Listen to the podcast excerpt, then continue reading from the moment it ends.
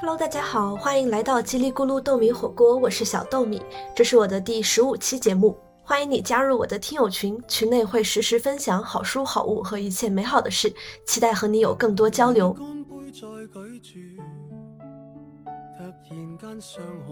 本期节目由 Move Free 一节赞助播出，Move Free 呢就是 M O V E F R E E，一节是有益于关节的这个一节。Move Free 呢是美国专业关节健康品牌，连续五年都在天猫国际的氨糖品类销售第一。今天又是一期久违的单口，想跟大家聊一聊关于长辈的话题。其实前面两期节目都提到蛮多我的外公外婆的很有意思的故事的，在和他们这个非常有趣的相处当中，也让我想到了这样一个切入点，就是他们到底是如何在现在这个充满了电子设备和社交媒体的时代自处的，以及我们可以如何帮他们去勇闯互联网。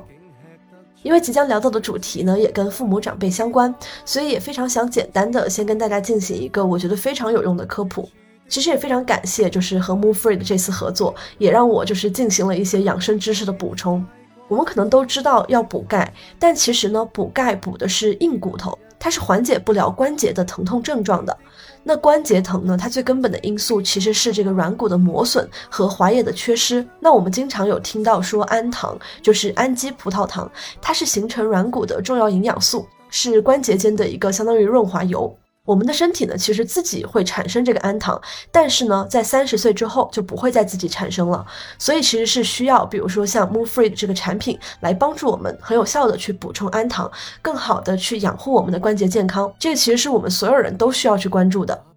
本期节目呢，Move Free 也准备了非常多的福利给到叽里咕噜豆米火锅的听友，我会在评论区抽出两位听友免单 Move Free 的绿屏产品，同时呢，也给到了大额的优惠券。快要过年了，有需要的朋友可以点击 Show Note 中的链接，或者到淘宝中搜索 Move Free 易捷天猫官方海外旗舰店，并报豆米火锅的暗号进行购买。如果你或者长辈已经出现了关节不适的情况，可以尝试 Move Free 的绿瓶。那如果想要给长辈安排既可以补钙又能同时补充氨糖的养生礼物，可以参考它的高钙款。如果是像我一样正在进行马拉松备战这样比较专业的一个需求，或者是想要进行一些日常的养护，可以选择红瓶这一款。那节目的后面呢，也会具体的跟大家分享体验。OK，那我们就正式开始本期节目。欢迎你在评论区和我分享一个你的父母长辈使用电子设备的有意思的趣事儿。那因为本期节目呢是我的单口嘛，所以我也很希望大家就是在听到我分享我观察到的某些现象的时候，你也可以在评论区 mark 这个时间点，告诉我你们是否有同感，大家是否是同享一个长辈。节目里呢也会有一些群内听友投稿的非常有意思的故事，大家的外公外婆、爷爷奶奶、爸爸妈妈真的都是藏龙卧虎。首先，先跟大家分享一些我觉得我观察到、觉得非常有意思的中老年人在面对电子设备的一些很有趣的反应。之后再跟大家分享，就是我是如何在这个过程中帮助他们更好的去使用的。第一个，他们很有趣的反应，其实我觉得这个也很典型了。我相信大家应该都会有所体会，甚至不仅局限于中老年人，可以说就是什么都信。对于在网上看到的东西，什么都信。我觉得这个其实也很好理解，因为嗯，虽然之前很多次我说到《手机大脑》这本书，哎，我又 cue 到 Melody 的节目了。我都是在提到说我们对吧，怎么去用手机或者怎么去戒断手机。但我觉得他这本书在开篇的时候说到的一个观点，我觉得非常非常的赞同，而且是我们很容易忽略的，就是我们其实没有意识到，我们拥有手机互联网的时代，在人类的历史长河中占的比例到底有多小？其实仅仅是占到了万分之一这样一个时代，是我们人类诞生以来拥有了手机互联网的。所以呢，你就想，那我们这一代人。为什么就是说用起来会更熟练一些？一个根本的原因是在于说，我们在这个二三十年的这样一个人生里面，可能有一半甚至以上的时间，我们是能够接触这个东西，然后能够去直接使用电子设备的。所以就是相当于说，在我们自己形成自己的观念和形成自己生活习惯的这个很长的时间里面，我们就是在接触的，所以这个东西也会更自然的融入到我们的生活习惯当中。但是。你们想，我们的父母、我们的爷爷奶奶、外公外婆这一辈人，在他们六七十岁甚至是更长的时间里面，也就是只有最近这十年左右出现了这个东西，所以你看这个比例就会小很多。所以我觉得其实他们没有办法去习惯这个东西的使用，是一件非常非常自然的事情。你就比如说，为什么他们会什么都信呢？就是在他们那个年代，他们首先经历了完全都没有什么媒体的时代，或者说只有纸质媒体的时代，所以他们就会认为。说，那你登上报纸的东西，一定是我可以相信的吧？可以说是这个是他们唯一的一个信息来源了，所以他们就更容易去相信这个东西。那随着说有了电视，电视依旧相对来说还算是一个他们选择可以去相信的这样一个媒体平台。但是他们其实就没有办法去适应，说当手机出现，当手机里面各种各样的像新闻一样的东西出现的时候，然后其实没有办法去辨别，或者说他们其实都没有这个意识说要去辨别。就比如说我外婆就经常会发一些那些危言耸听的新闻啦，就是每当有一些确实。出现的或者存在的一些时事发生的时候，我们当然知道说我们要去等新闻，我们要去啊多方搜索信息去看。但是我外婆他们就是可能今天朋友圈里谁转了一个小视频或者一个公众号，他就会觉得哇这就是真相，这就是唯一的真相，然后转到家族群里面，对吧？相亲相爱一家人，然后大家都去看啊，大家都不要吃海鲜了等等。所以我觉得第一个也是我觉得应该是最普遍的一个，就是他们会什么都信，他们会没有这种去甄别信息的这样一个所谓的意识。那么第二个比较有趣的反应就是他们会非常非常的害怕和担心钱这个东西在电子设备或者是一些软件上的使用。我想分享我外公两个非常有意思的故事。其实我觉得这个点也很好理解，就跟刚刚第一个点一样，因为他们的这么多年的人生当中一直都是在使用纸币。然后他们也习惯了用纸币这个东西作为一个非常实体和具象的载体去交易，所以的话，你跟他说，现在只要用一个数字，只要用一个支付密码就可以去花钱，或者是别人转钱给你，他们就是很难接受，然后也很难去相信，很难去信任这个东西。第一个故事。因为之前我提到过嘛，我外公跟我外婆的副业就是他们会在楼下去收停车费，会去管理他们那一个小社区的停车。那因为很多来停车的人都是年轻人嘛，所以不是谁都可以就是交给他们现金的，所以大部分人其实都是微信转账给他们。就当他们好不容易习惯了说 OK，我微信上能够收到你的钱，但是我外公就会非常的不相信这个东西，所以呢。他会时不时的就让我妈或者我小姨就会过去他那边一趟，然后他就是把那个钱转给他的两个女儿，然后他两个女儿马上把现金给他，或者说马上打到他的银行卡里面，这样子就是对于银行卡来说，他的这个信任度会稍微更高一些，就是他就会不太的信任说把这个钱长期的放在微信这个软件里面。但是像我妈跟我小姨就也不能很频繁的过去嘛，他们可能就是一个月左右才会过去他们那边一趟。但是啊，就收停车费这个事情收入还是不错的，他一个月就能收到几千块钱，所以的话那个钱就会在他的那个微信账户上，至少也会放一一个多月。所以之前我就有一次想说服我外公，就是说我们把这个钱放在微信的这个零钱通里面。当然，就是说从投资的角度，我当然知道放零钱通，其实说实话，你根本也跑不过通胀，还不如放银行什么的嘛。但是就是我觉得它比较适用于我外公这种情况，就是说你的钱既然也暂时取不出来，那反正放在微信里面，然后数目也还不错的话，你放在零钱通里面，每天就算有几毛钱，好歹就是也有几毛钱嘛。然后我就劝了他很久，就是跟他说这个东西你每天都可以有钱收，每天这个钱给你生钱这个概念，我跟他说了好久，就是直到最后一步，因为零钱通它的那个流程相当于是跟我们去消费一样嘛，你最后需要去输密码的，然后到输密码那一步，我外公他又一下子又开始。抗拒了，他说：“为什么要我输密码？就是要把我的钱花出去吗？”然后我又跟他说：“我说没有，这个就是因为你相当于是理财了，对吧？他总是需要你的一个认可嘛。然后你输一下密码，OK，把密码输完，他的这个恐慌达到了一个巅峰。因为如果买过零钱通的朋友知道，就是说零钱通买完之后，你的那个零钱的余额就是零了嘛。然后呢，我们就需要在那个钱包里面多点一步，点进去到零钱通，我才能看到哦，原来那个余额到了零钱通这边。”所以我外公当时一买完，然后就看到自己的那个零钱余额为零，他就非常的害怕，他就说怎么回事？那我以后怎么看我的钱？我怎么能每天都能看一下我就是现在有多少钱？所以我就又要去。花很大的力气教他说，呃，其实你是还是可以看到你的钱的，只是多点一步，我们从这个钱包，然后哎，零钱通点进去，你依然可以看到你这几千块钱在里面。但是这个故事呢，其实就是虽然说它一开始非常的复杂，我真的是说服了好久，然后像刚刚说的嘛，这个过程中一直都在。让他安心去安抚他，但是等他一旦习惯了，就像我们说建立习惯一样嘛，给他建立了新的这样一个惯常行为和这个回路之后，其实他就会非常喜欢这个事情，因为就像我说的，虽然他钱不多，也并不是真正意义上的投资理财。但是对于像他这样的老年人来说，他真的非常开心，每天就能看到，哎，我又有几毛钱的收入。然后，因为像我可能也是几个月过去一次，之前上班的时候，然后我一回去，他就会告诉我，哎，你看，从上次到现在，我这个零钱通里面又收收入了可能几十块钱。然后每一年，比如说尤其是过年的时候，如果他要给我们发红包什么的时候，他也会跟我说，他说你看，哎，之前你教我这个特别好，我现在这一年我收入了一百多块钱，而且也因为有这个零钱通的这个帮。助之后呢，他就没有那么害怕和担心，就是说一个月就一定要让我小姨或者我妈过去给他转一次钱了，因为他会很期望说能看到这笔钱在里面，哎，给他生成了一些小小的正反馈。所以我觉得啊，这个点还蛮有意思的。我不知道大家有没有同感，或者说有没有朋友也是在这样去试图教会你的长辈们去进行这样一些小小的理财。然后关于他担心钱这个事情啊，就是说零钱通这个东西呢，只是给他提供了一个正反馈，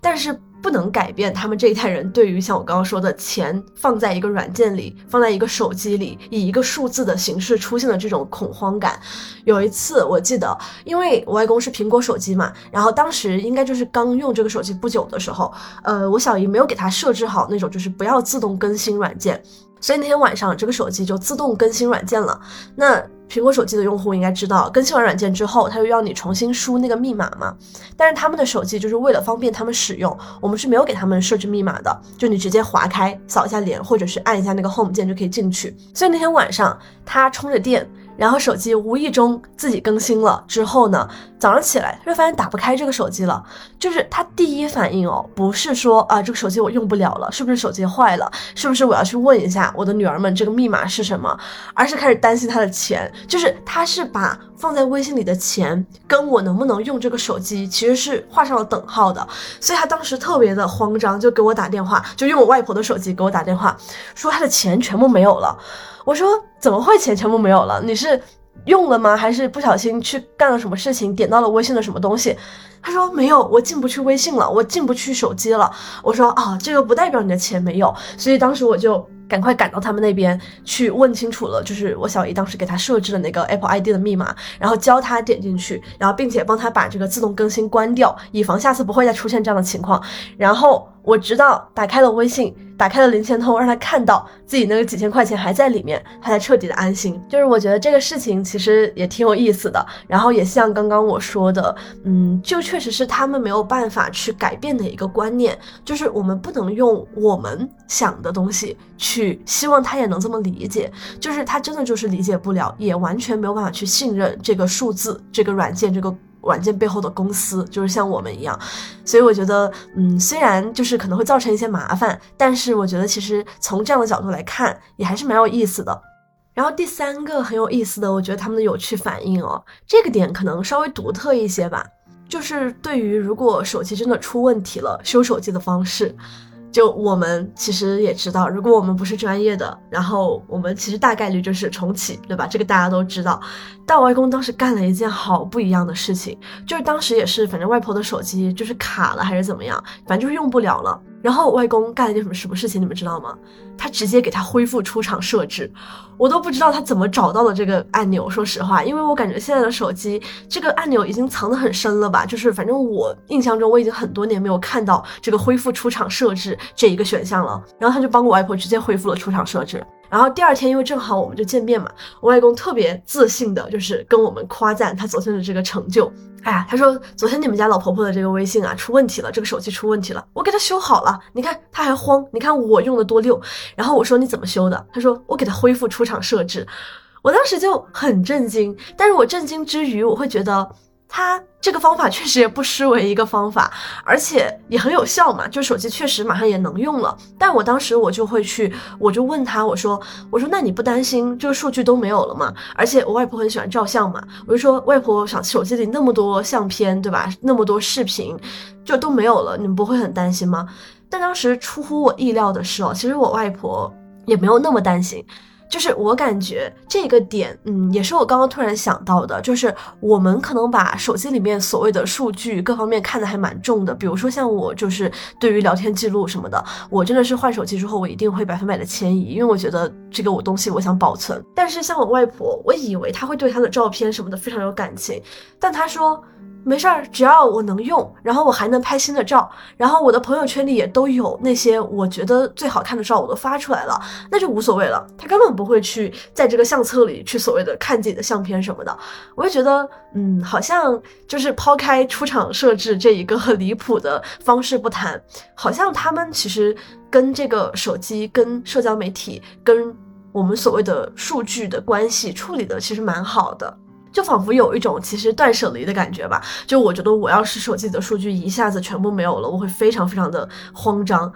对，当然也可能是因为他们的手机里面确实没有像我们真的一样有那么多还是比较稍微重要一点的信息哦，所以他们会这么的自洽这个事情。最后一个想分享的他们的有趣的反应啊，这个事情我简直也是完全无法理解。这个是我爸了，已经不是我外公外婆这一辈了，是我爸。那他的这个使用，对吧？肯定会稍微的就高端一些。那他刷抖音、刷快手，像那个抖音、快手刚出来的时候，好像有什么极速版吧？比如说抖音极速版，还是快手什么极速版之类的。然后好像这些软件就刚开始的时候，它会有一个奖励机制，就是你刷的时候会给你就是红包，但是你需要刷很多个小视频，可能才有几毛钱，甚至是你要过很久才能累积到一块钱这个样子。但我爸他就觉得，就以他的观念哦，他就觉得说，哇，这个钱不就是天上掉下来给我赚的吗？虽然只有一两块钱，但是呢，你想嘛，他的理由非常的，我觉得符合这种平台的希望用户的一个心态哦，就是他说，反正我也要刷视频，反正我本来也要看，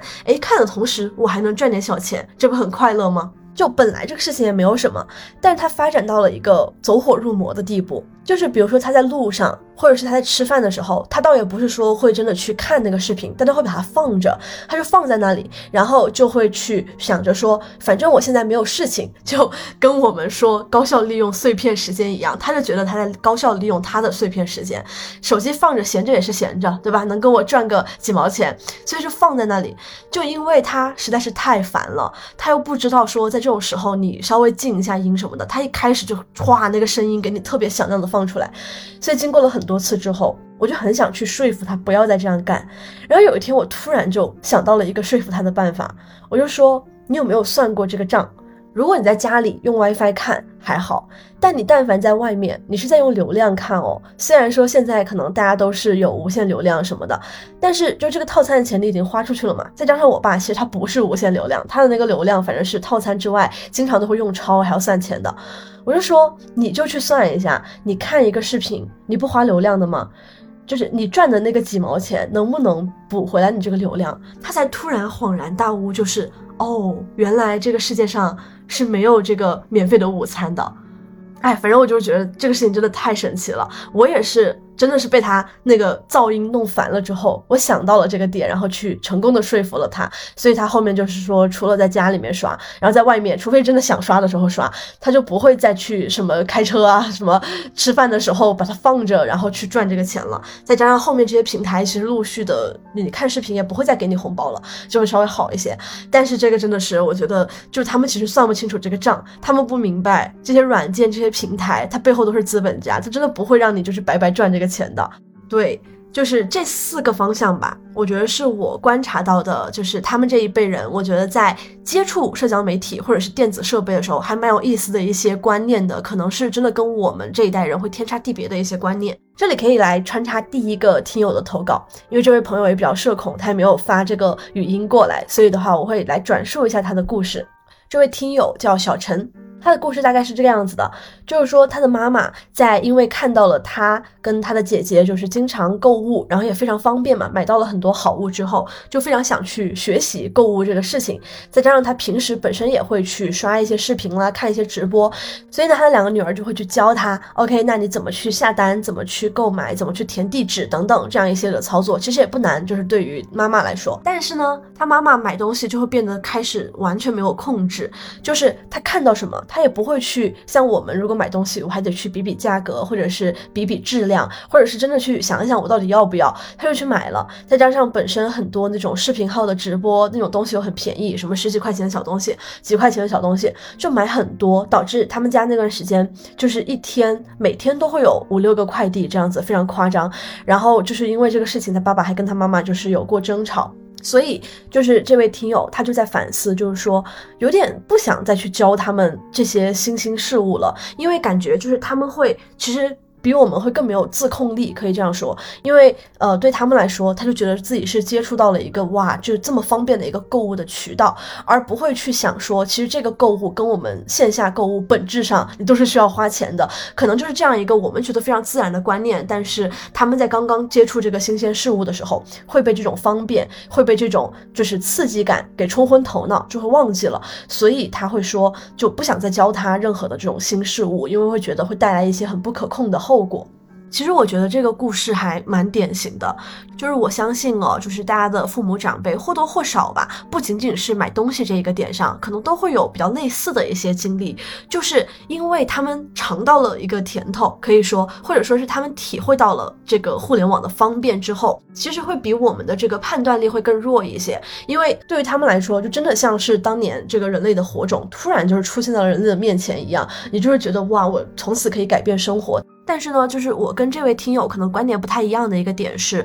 我觉得我们没有必要因为这样的一些事情就开始去可能全盘的否定他们去接触新鲜事物的这样一些机会。而且说实话，我觉得这个事情很典型，也能看出来，就是我们能够算是他们这一代人，如果真的想要去接触一些新东西的，可以说是为数不多，甚至是唯一的一个途径了。就他们想要买东西，真的只能让我们教他们，对吧？我们想要去学一个新技能，我们当然知道打开小红书去学，但他们如果连这些都不会，然后现在就是想去学一学怎么购物，真的只能求助于我们这一代人了。所以的话呢，我觉得就是我们可以扭转一个观念，就是说我刚刚分享的这些事情也好，包括这个听友的这个投稿的故事，我觉得都有一个核心的共同点，也是我们大家都需要去铭记在心的点，就是。永远不要把我们觉得非常自然的事情强加在他们身上，希望他们也能像我们一样去理解，一样的全盘吸收，甚至灵活的运用，因为他们就是一定是做不到的，他们的这种认知和使用的体验就是会有落差的。所以我觉得我们能做的，其实就是通过一些更特别的方式，一些更适合他们的方式，来帮他们去适应、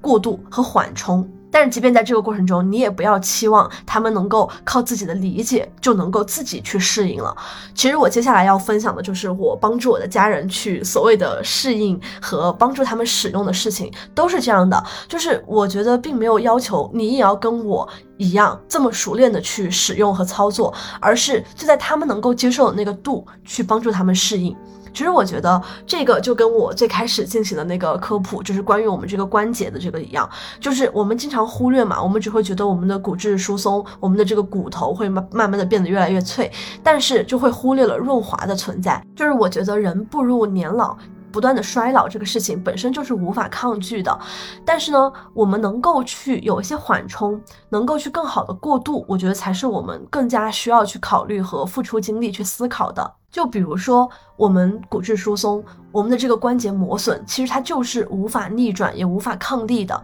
但是，哎，我们有了这样的一个健康观念，我们会知道说。OK，我除了补钙，我要去补充氨糖。这样子的话，这个营养素能够不断的去给我的这个软骨去再生，然后能够去给我润滑。我觉得我们能够明白这一点，其实就够了。其实我觉得我们这一代人就像氨糖一样，就是其实是作为老年人和这个社交媒体和电子设备中间的一个润滑的存在。所以，我们作为润滑的存在，我们就更不能就是操之过急。我们就应该是去根据它的特点，然后慢慢的去帮它补充这方面的营养素。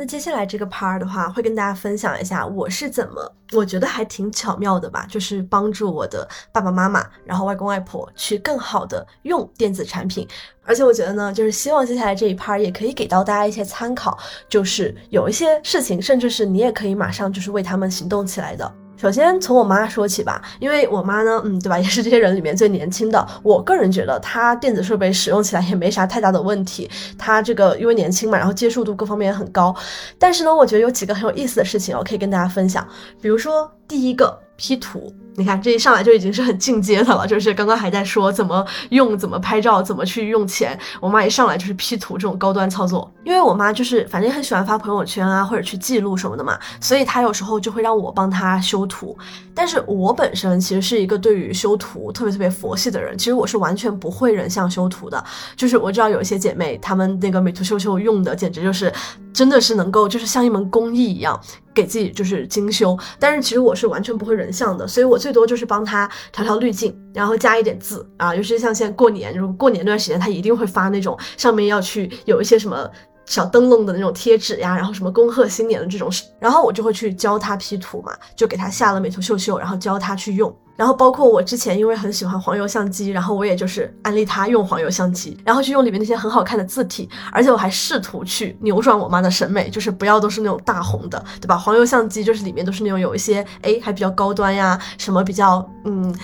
Instagram 风的那些贴纸什么的，所以我觉得，嗯，P 图这个事情还蛮有意思的。我觉得，如果因为很多，我觉得妈妈、外婆、奶奶，就是女性长辈，应该都会很喜欢照相啊什么的。其实，然后 P 图也不难，就这种程度的 P 图，你叫他加个字、加个滤镜，我觉得也不难。所以，我觉得其实大家也可以去，嗯，教他们一下这个技能，他可能会看到自己拍出来的照片会更有成就感，然后发朋友圈可能会更开心。然后第二个呢，就是我教我妈妈的，就是去用各种 fancy 的输入法，因为她就是也是比较喜欢好看的东西，所以当时她有看到我用的那个输入法键盘，因为我用的是那个搜狗，然后搜狗输入法就是你可以自己创造，你可以自己用图片或者自己选各种它的那种自带的一些模板，就很好看。她是非常嫌弃她自己那个自带的非常朴实的那个白框框的那种键盘，所以我就有教她啊，你下载搜狗输入法，然后你自己就可以去选各种好看的模板什么的，然后我就发现。虽然我妈的审美审美品味我扭不过来，但是她会很习惯用这个东西。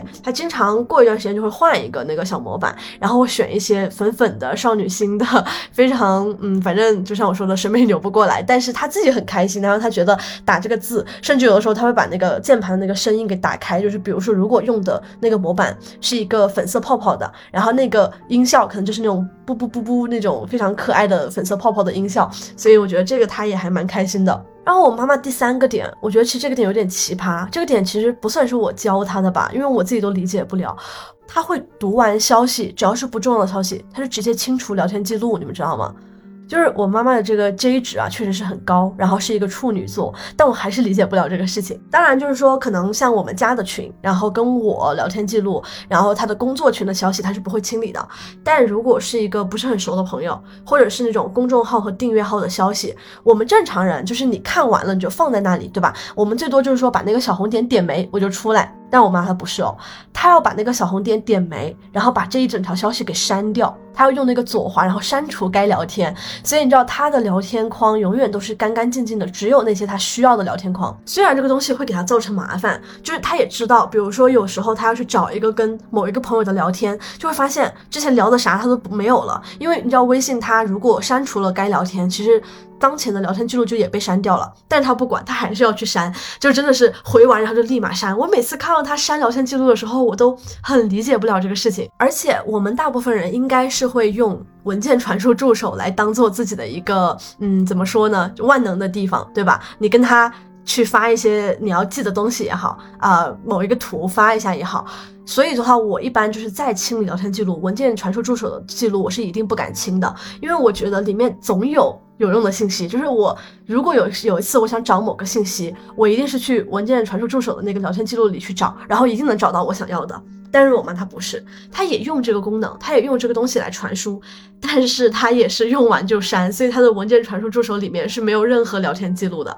这点我真的理解不了，我就我就试图教她，比如说你其实文件传输助手你可以这样用，然后呢，你的群聊你也不要删，因为有些图片、有些消息你可能真的需要。这个点真的很离谱，所以也想看一看，就是听友朋友们，你们有没有任何认识的人？我们都不局限于长辈了，好吧？就是任何认识的人会有这样的。习惯的，你们可以在评论区告诉我一下，我真的想看一看是不是只有我妈这么离谱。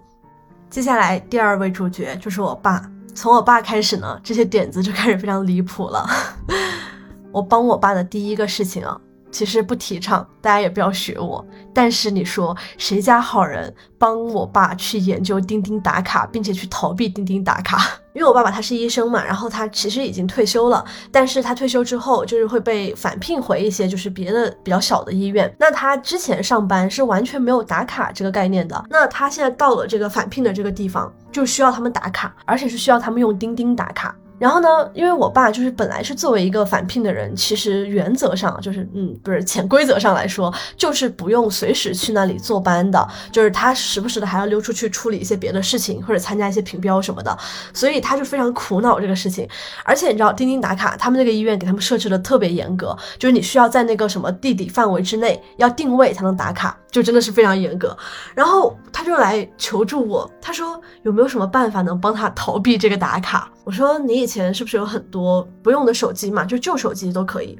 然后他说对。我说这样，你拿一部旧手机出来。我说，反正我帮你在你自己的手机上和这个钉和你的旧手机上都把钉钉下好。这样子的话呢，你就把这个旧手机固定的放在医院，他的那个部门下面会有两个小下属。然后我就说你跟他们就是关系搞好一点嘛，然后让他们去帮你打卡。就这样的话，你把手机放在那里，如果你下午溜了，然后你就让他们在那里打开你的那个手机，然后帮你在那个公司的范围内把这个卡打了就可以了。啊，我觉得这个事情还挺有意思的，而且我觉得应该还蛮。独特的吧，应该没有人会去这样子教自己的父母逃避打卡。对，希望这个医院没有人听我的节目。然后我帮我爸的第二个点呢，其实是用微信文字识别的这个功能。因为呢，他就是现在有时候还需要去做一些 PPT，或者是写一些文档嘛。然后呢，我爸啊也算是比较进阶了，他会自己去搜索，你知道吗？他会去用小红书搜索。比如说之前他要去被邀请作为专家分享啊什么这个医疗设备投资的一些就是注意事项和这个提高中标率的什么等等小 tips。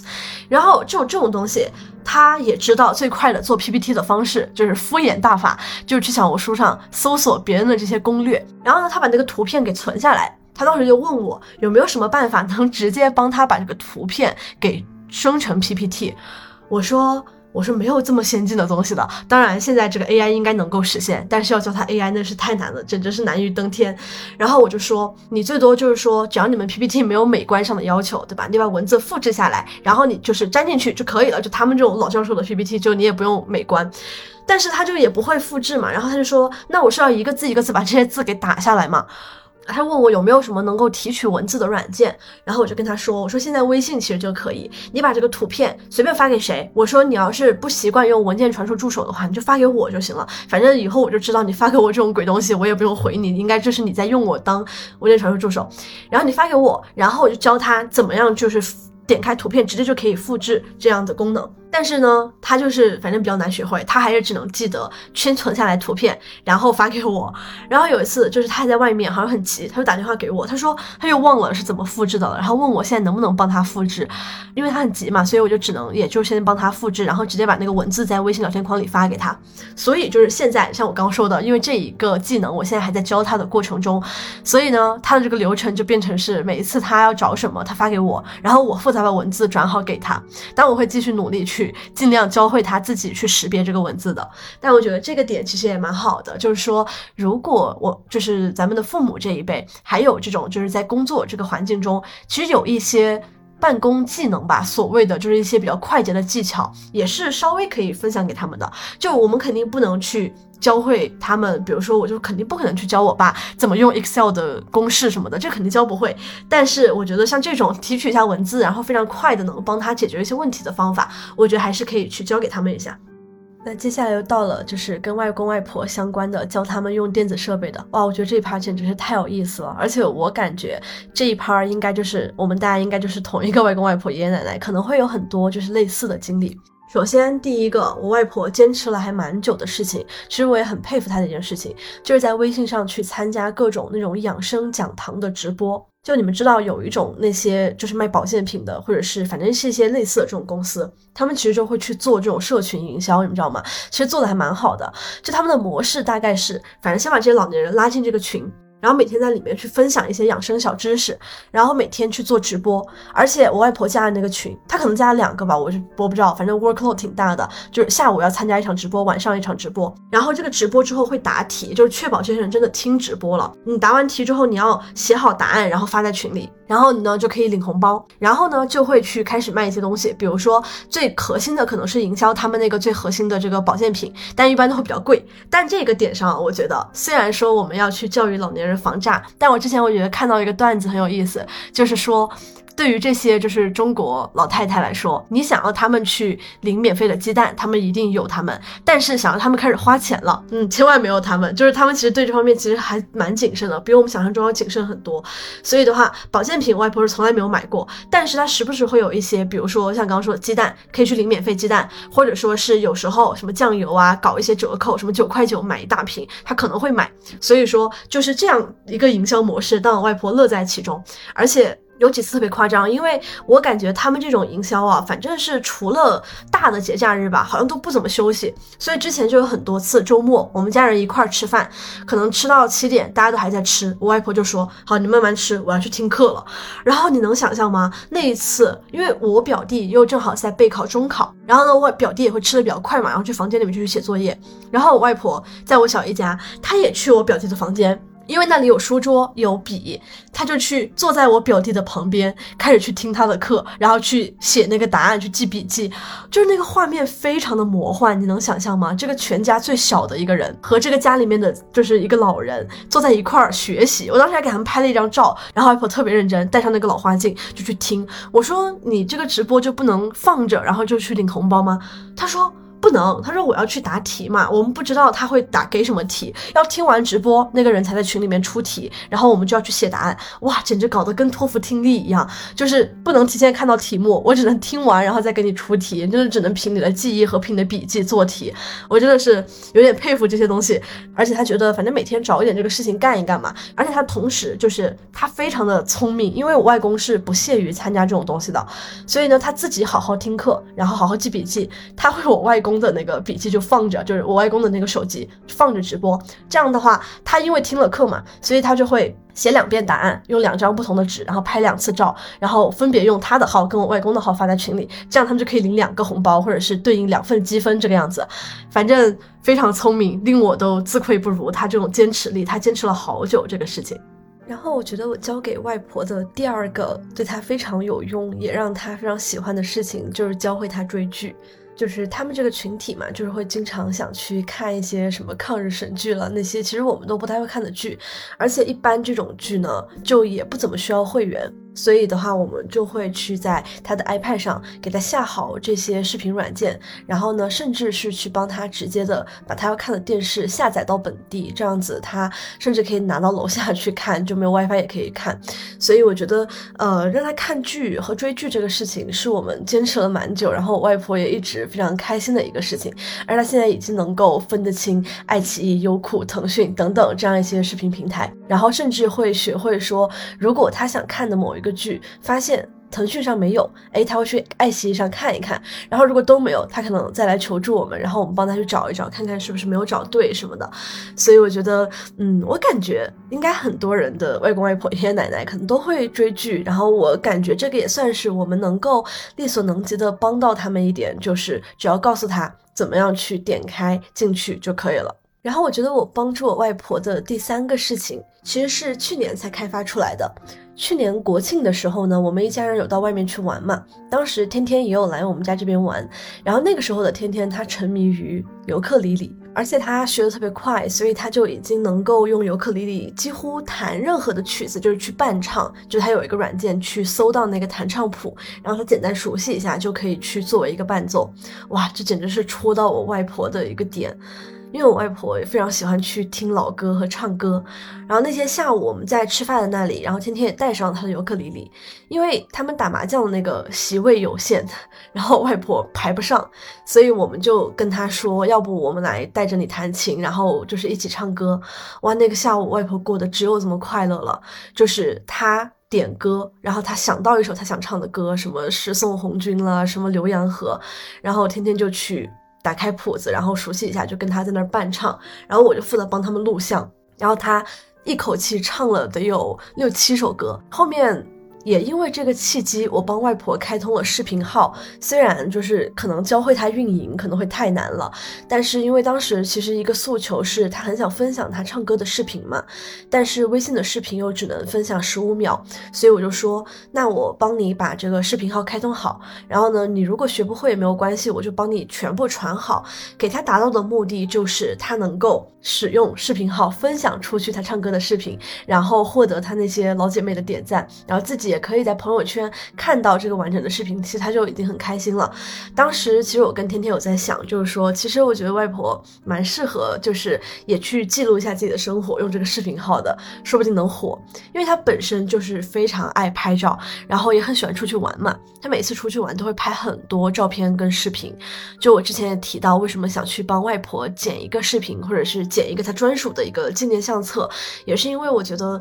他应该会很想看到，就是自己出去玩这么多次的东西都能够被保存下来，然后被放在一个地方，很精致的，可以去随时翻看。所以当时有短暂的想过，要不要去帮外婆把她的这个视频号给运营一下。但因为视频号的运营就比较麻烦嘛，必须得用微信，所以就是我们又不是时时都在他旁边，就比较难一点，所以就暂时搁置了。但当时他那几个唱歌视频好像还小火了一下的，可能又因为是新账号，然后他那些朋友圈里的老姐妹又非常积极的去点赞和那个再看什么的，所以当时他那个视频号有几个数据还蛮不错的。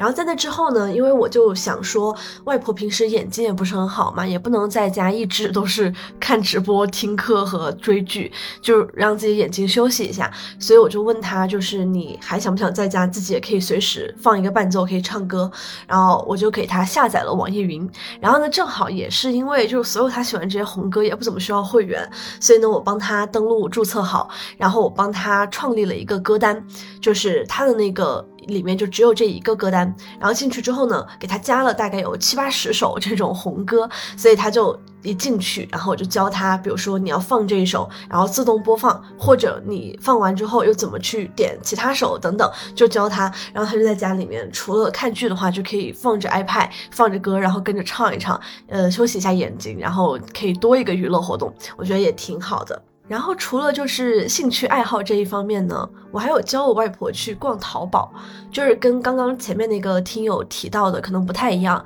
因为可能就像我说的，毕竟像妈妈这一辈，她应该还是能够自主的去使用和操作付款啊这样的功能，但是外婆就是。就像刚刚说的嘛，他们很担心钱，所以就算你教他，他也不会想去用这个东西。但他可以去逛呀，所以我们就教他用淘宝，然后去看衣服，去搜索。但是呢，他看中了衣服，他就可以截图发给我们，然后我们帮他去下单。所以其实我觉得这个流程还蛮好的，也可以跑通，大家可以去参考一下。其实只需要教会他们运用这个搜索，以及教会截图功能，其实就够了。而且我觉得这个点非常好的，能够去，我觉得帮到他的一个点，因为他尤其在疫情期间的时候嘛，不太有时间和机会能够出去逛。但是外婆又是那种很闲不住，很喜欢去给自己随时买一些漂亮衣服的人。而且呢，他又是那种因为自己知道自己会很频繁的去买一些衣服，所以说他也不会去买那种特别贵的衣服。那他一般就会去那些什么地下商场买那种几十块钱一件，但是花花绿绿非常好看的衣服，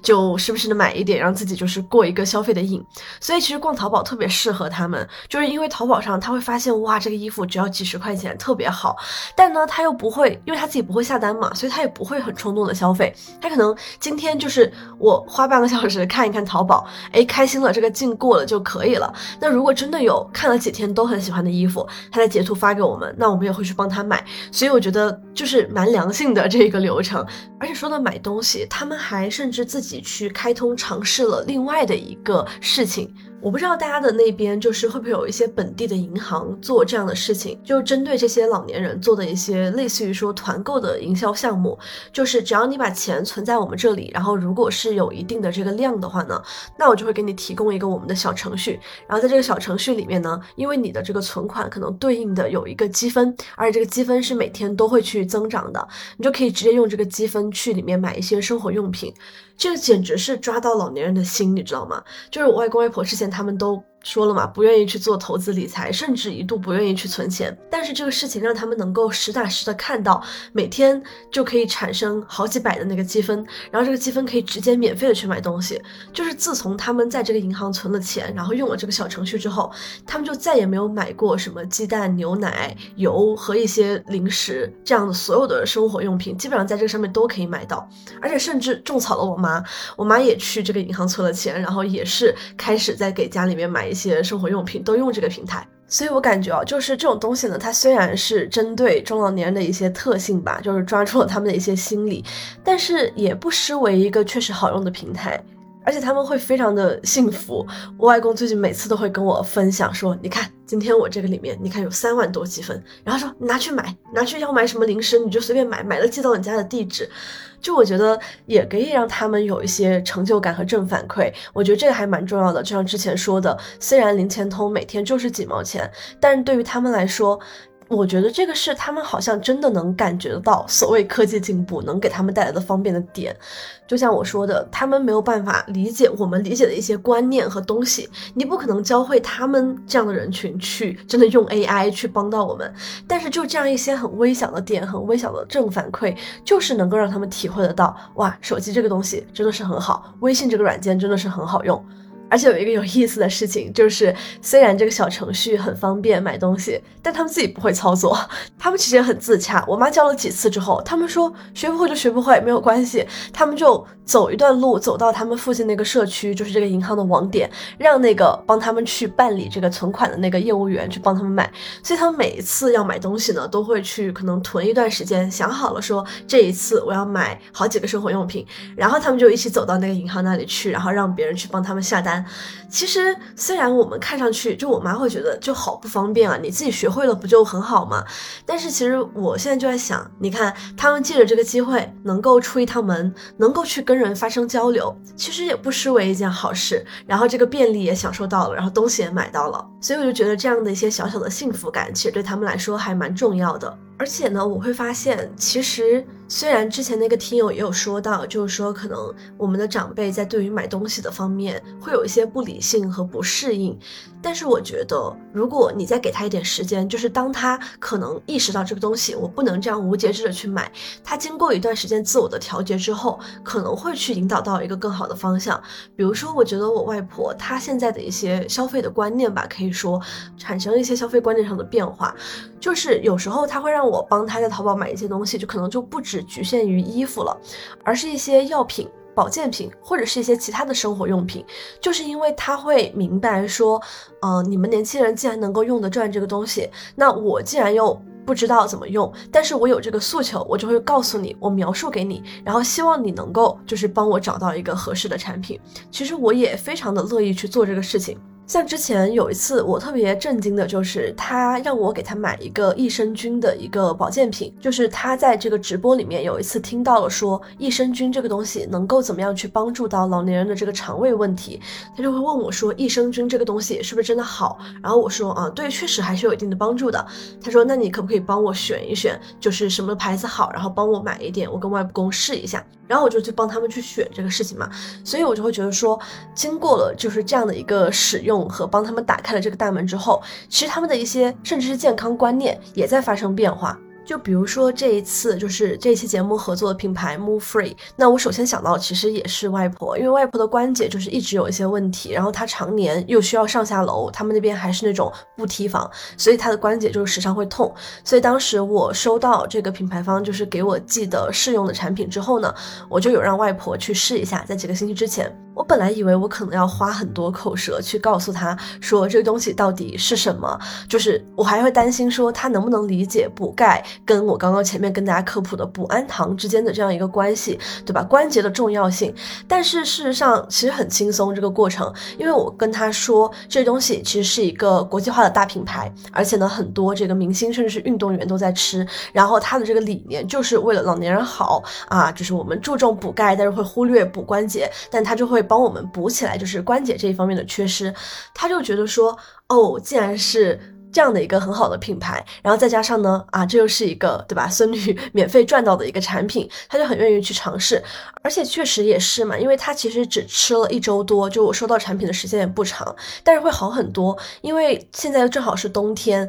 冬天的话，其实这个关节的疼痛各方面会更明显一些，频繁的上下楼就会让他的关节很不舒服，但这两周就是明显他吃完之后好很多，让他甚至又会来问我说，哎，这一瓶吃完了之后还可不可以再买？然后问我这个。钱是多少？然后要把钱给我。就外婆每一次让我帮她买东西的时候，都会强调说要把钱给我。然后我每次就跟他们说，我说没关系，这就是我买给你的礼物嘛。就是我觉得我们可以去帮他们适应电子产品的过程，其实也是在改变他们的一些健康观念的。就比如说关节这个事情，可能他从此就会知道说，哦，我专门还可以去补一补关节。原来可能只要是吃对一些东西，我的关节就不会这么痛了。在这里，我就顺便也再给大家介绍一下，就是 Move Free 它的三款性价比比较高的主推产品。首先就是像我外婆她试吃的，其实一直是这个绿瓶，因为我前面也提到嘛，她常年其实关节都有这个不舒服的问题，再加上现在是冬天，她的这个疼痛其实本身就已经比较明显了，所以呢，她吃绿瓶的这个缓痛的效果其实是最明显的。所以如果你是需要给家里的就是已经有关节不适的问题的长辈去采购，或者是如果你自己有关节不适的问题，因为我知道，其实很多年轻的朋友现在也会就是这个病非常年轻化嘛，所以如果你的关节已经不适了，就是选绿瓶呢是最首选的，因为它的缓痛效果非常的明显。那其实还有另外一款也蛮适合长辈的，就是它的五合一全能高钙款。它是在去补这个氨糖的基础上呢，还添加了非常高含量的钙和维 D。因为其实我们知道老年人就是吃保健品很多嘛，对他们来说比较麻烦。如果就是你又需要吃这一瓶，又需要吃那一瓶，他们很有可能就会忘记。那这一瓶的话呢，就是如果选择高钙款的这一款，就可以不用再额外的吃钙片了。就这一瓶，就是既可以补钙，又可以去补氨糖、补关节。那像我自己在试吃的这一款，其实就是红瓶，它是一个偏日常养护的。因为我自己呢是在备战马拉松嘛，然后我觉得就是我这个跑步的量可能会大一点，所以就想稍微的养护一下关节。那其实同时它也同样适用于就是你需要长期久坐的上班族，尤其是如果你的年龄其实也在三十岁之后，就是我前面也提到嘛，我们是需要注重这个的补充的。那这个日常养护款就是一个比较基础的，适合有这样的需求的人。所以大家如果想要尝试的话呢，就可以去按需进行选择。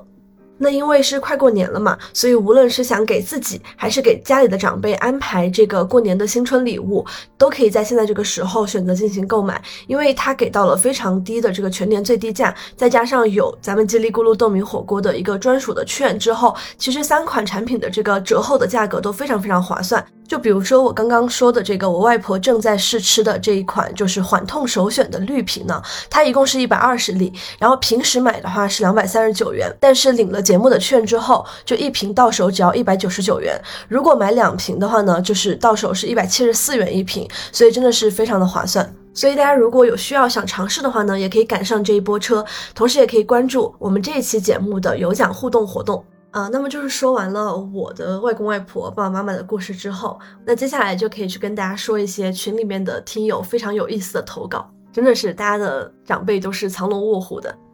首先这一位，我觉得是最厉害的一位。这位听友呢叫油桃，他的妈妈 他让我称呼他为红姐。OK，红姐，不知道你会不会听我的节目？这一位红姐已经坚持用扇贝背单词二百一十七天了。听到这里，我自己先说一句自愧不如。我用扇贝每一次真的是不超过一个月。就听到这里啊，我觉得听友们也可以把你们就是进行过单词打卡的时间打在评论区，看有没有超过这一位听友的妈妈。我真的觉得特别特别厉害。当时他在群里发出来这个故事之后，群里面大家都觉得哇，真的是特别酷、特别厉害的一个妈妈。而且她除了背单词，还会试图用英文跟女儿聊天。然后当时我就有问这个听友，就是怎么想到让妈妈去背单词的。然后我觉得这个听友当时说的话，我觉得特别特别好。我把他的原话说出来，他说这个是继他妈妈离婚之后第二个被这位听友培养起来的爱好。第一个爱好呢是种绿植，但全都死了。他妈妈没有养植物的天赋。做这个事情的初衷就是，虽然离开了男人，但是他也需要去营造一个属于自己的宇宙，在这个宇宙里要非常的精彩，非常的爱自己。哎，我真的觉得这个故事特别特别好，然后我也真的真诚的在这里跟油桃的妈妈红姐说一句，也希望您可以就是坚持，而且甚至可以去探索出更多我觉得有意思的、精彩的宇宙。其实最开始在做这个选题的时候，我有在群里当时去征集大家的一个意见和投稿。当时我就问说，我们如何就是帮助老一辈的人在现在这个自媒体时代这样的电子设备时代去进行一个更好的相处？有一位听友就说，他觉得我们最关键的不是帮他们去用电子设备本身，而是帮他们去解决一种孤独感。我觉得这个道理其实我特别特别赞同。我觉得我今天说到的所有的故事，包括这位听友的投稿，以及接下来几位听友的投稿，其实我觉得我们都是在帮他们去解决他们的孤独感，就是能够让他们没有觉得说，在因为这个时代的变化和进步，自己是被淘汰的那一帮人。我们在力所能及的，在他们本来就可能感兴趣的领域，或者是培养一些新的他们可能感兴趣的领域，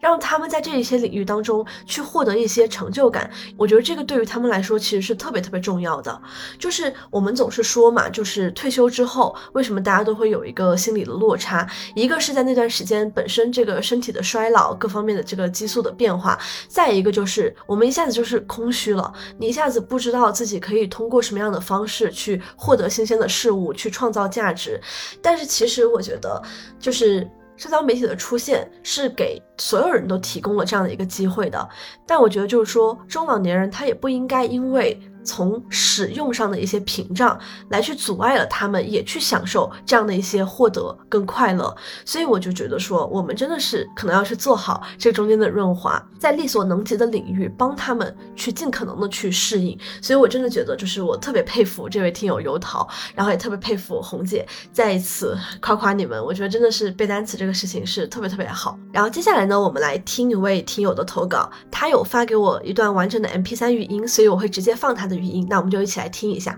Hello，大家好，我是麦麦。然后呢，今天呢，我是想分享一个我跟我奶奶之间的小故事，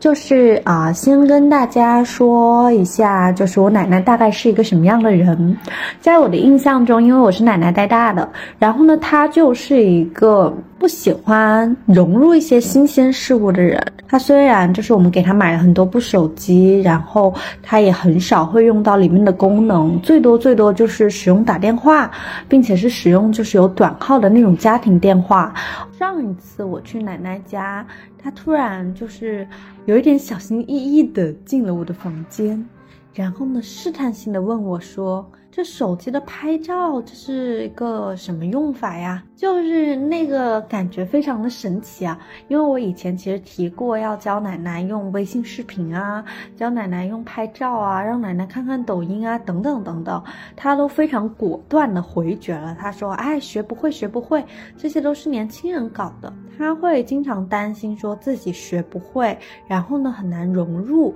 所以当她这一次就是走进我的房间的时候，我就会。觉得他的身上有一种不一样的，就是纠结的情绪和想要去探知新东西的，就是那个情绪在。所以呢，那天晚上我就拿出我的手机和我奶奶的手机，然后去对比，然后就是一步一步一步的教她怎么拍。那我之前呢，其实是就是有参加过一个专门的叫，呃，浪花老年教育的这样子的一个志愿组织，就是专门在里面去担任志愿者，去帮助很多的老人去学习，哎，手机的功能怎么用。所以呢，那个时候的经历就让我知道，其实教老人去使用手机或。的这一个事情，它其实需要拆的非常的细和反复的。嗯，就是一个拍照的功能，我会首先带奶奶去认那个拍照的图标到底是什么，然后帮助她把这一个图标放在就是手机首页最显眼的位置，她方便按到和看到。然后呢，告诉她点进去以后，呃，下面的录像功能、拍照功能、延时功能分别是什么。然后去，嗯，告诉他说，哦，要点中间那个圆点，就是拍照了。诶，那拍完了以后，我们要在哪里看我们的相片呢？就是点左下角。好，我们点完左下角，如果你觉得，诶，一不小心按太多了，要怎么删掉呢？啊，点这个键，点删除就好了。诶，那如果你想看你的全部照片怎么办呢？好，我们再退出去去找相册的图标，然后教完了一遍以后呢，就让奶奶试，让奶奶帮我拍照，然后告诉奶奶怎么自己拍照。然后就是你隔了一天以后，我还探究的问，哎，奶奶，就是我们来看看这个照片，哎，我们再来一遍呗，你帮我拍个照，你这花挺好看的，就是发现这个事情变得有趣了起来，就是。当把这件事情老人的心理压力的部分拉掉，然后呢，当他又有探索欲的时候，再加上一遍一遍的耐心和重复，然后那一次我就是教完以后，我就从奶奶家就是回广州了嘛，我去上学了，然后后面呢，我就跟奶奶有一次打电话。嗯，他就乐呵呵的跟我说，我真的没有想到，他乐呵呵的跟我说，说我最近啊拿着这个手机拍照拍电视剧那个剧情，你爷爷说我就一直咔咔咔拍，就跟在拍连续剧似的，而那一刻我就觉得很幸福，就是奶奶会觉得这个东西有趣和有意思了，那我要教奶奶更多的东西了，下次见奶奶的时候，嗯。非常谢谢麦麦的分享哦。其实这个事情我也特别有感触，因为前面有提到嘛，我外婆也是特别特别喜欢照相，但是呢，可能可能跟你奶奶不一样的是，她最开始就没有特别抵触这个东西，所以我们比较早就教会了她。她现在那个手机相机可是用的特别特别溜。我觉得就像你说的，其实他们存在了这样的一个探索欲是非常难得的，就是在他们这个年纪，如果他们还有想要去尝试的新鲜事物，我们就是应该尽可能的去帮助他们。有耐心，有引导，让他觉得这个东西有趣，就跟我之前说到的所有的东西，就是他们如果能够从这些先进的设备里面获得一些觉得哇，这个东西真的很好哎，很不错哎，很让我有成就感哎，这样的一些瞬间，我觉得其实就是非常非常好、非常有意义的一些事情。所以我觉得就是麦麦，因为你的奶奶就是也进行了一些转变嘛，她也开始去呃想尝试和探索一些新的东西，你甚至可以去。帮助他尝试一些新的领域，比如说我之前提到的所有东西，其实都可以去参考，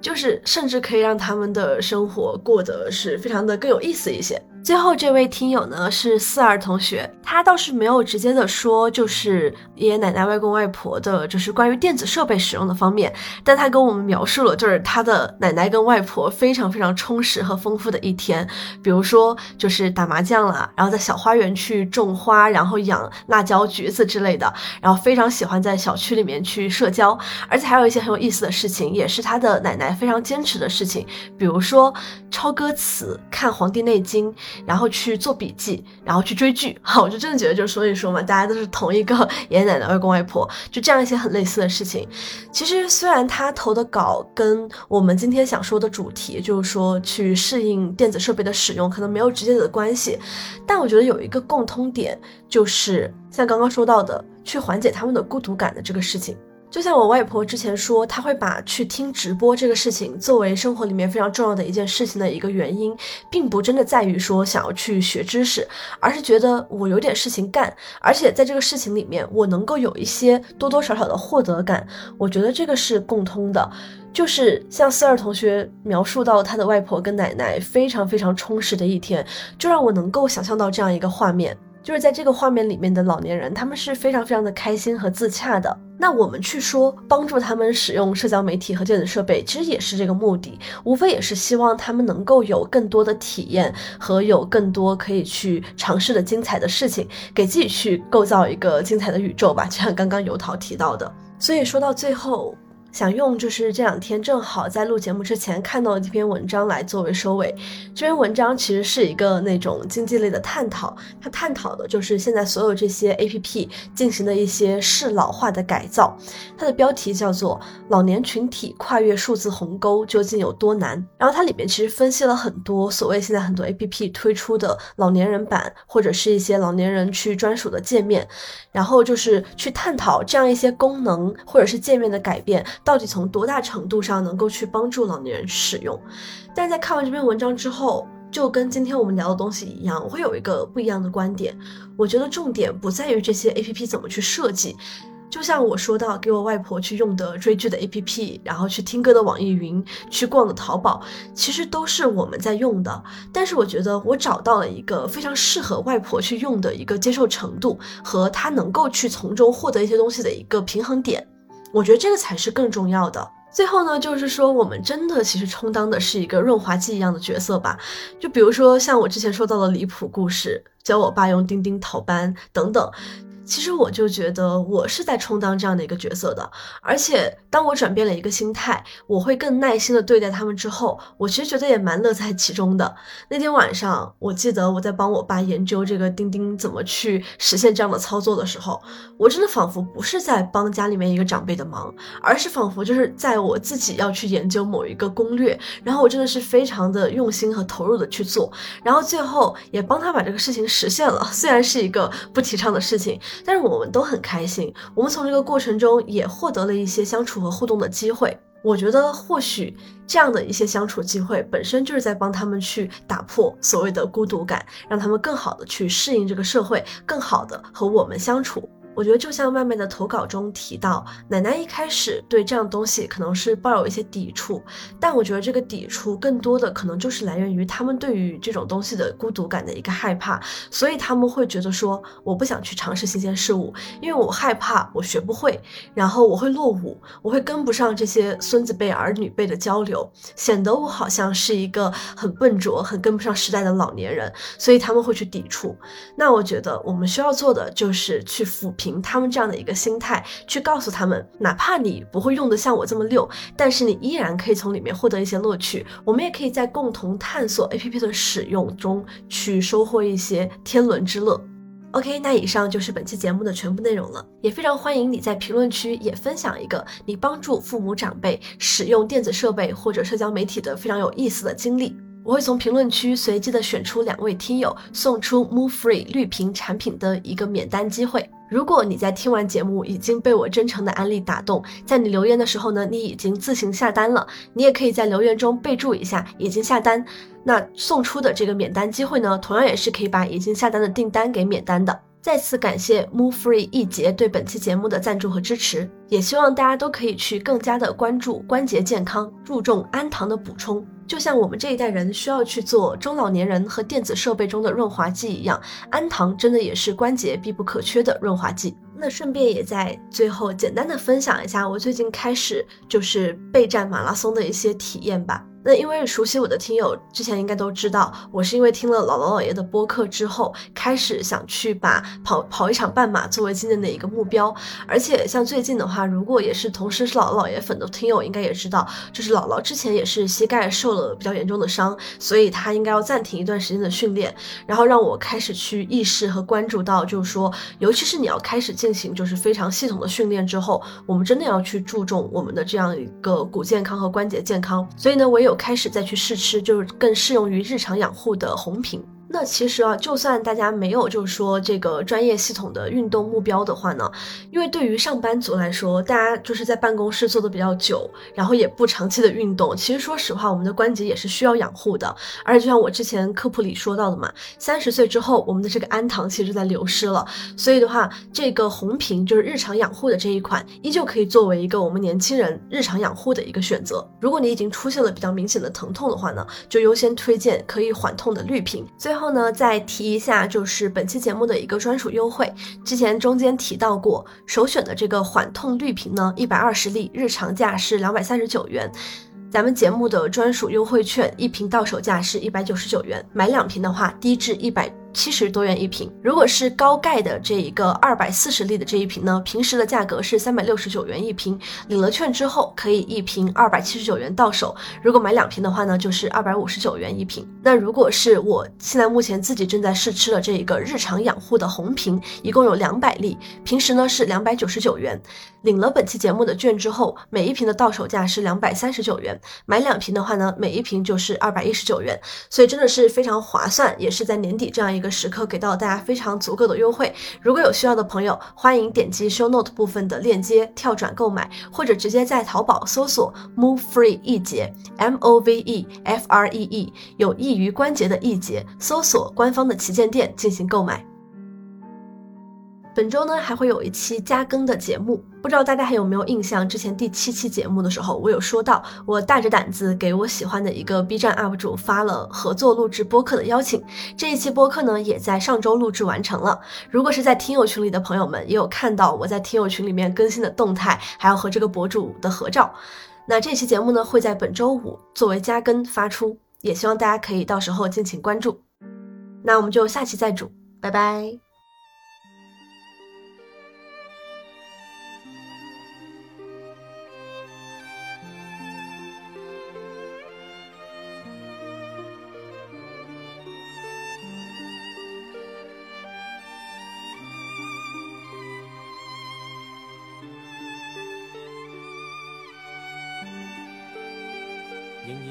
在失眠夜，望天边星宿，仍然听见小提琴如泣似诉在挑逗，为何只剩一弯月留在我的天空？这晚以后，音讯隔绝，人如天上的明月。是不可拥有，情如曲过只遗留，无可挽救再分别，为何只是失望？填密我的空虚，这晚夜没有吻别，仍在说永久，想不到是借口，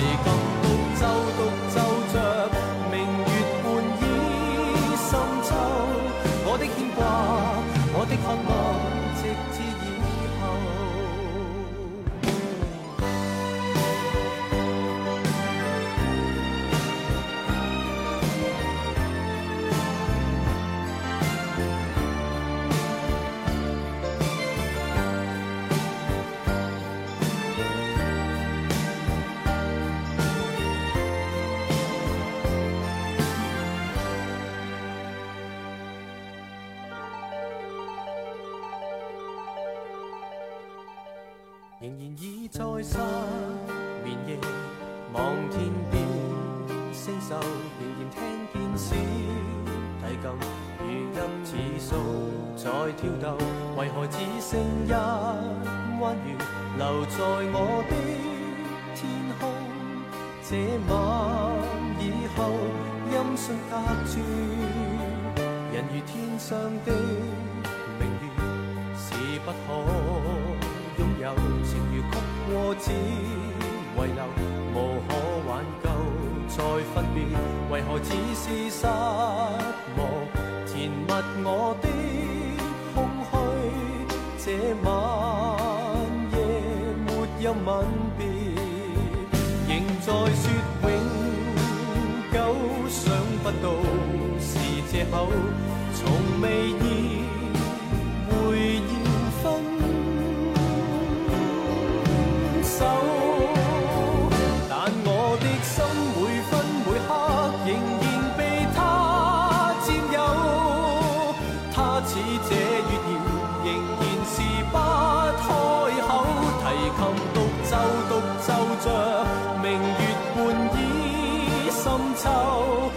牵挂，我的渴望，直至以后，仍在说永久，想不到是借口，从未意会要分手，但我的心每分每刻仍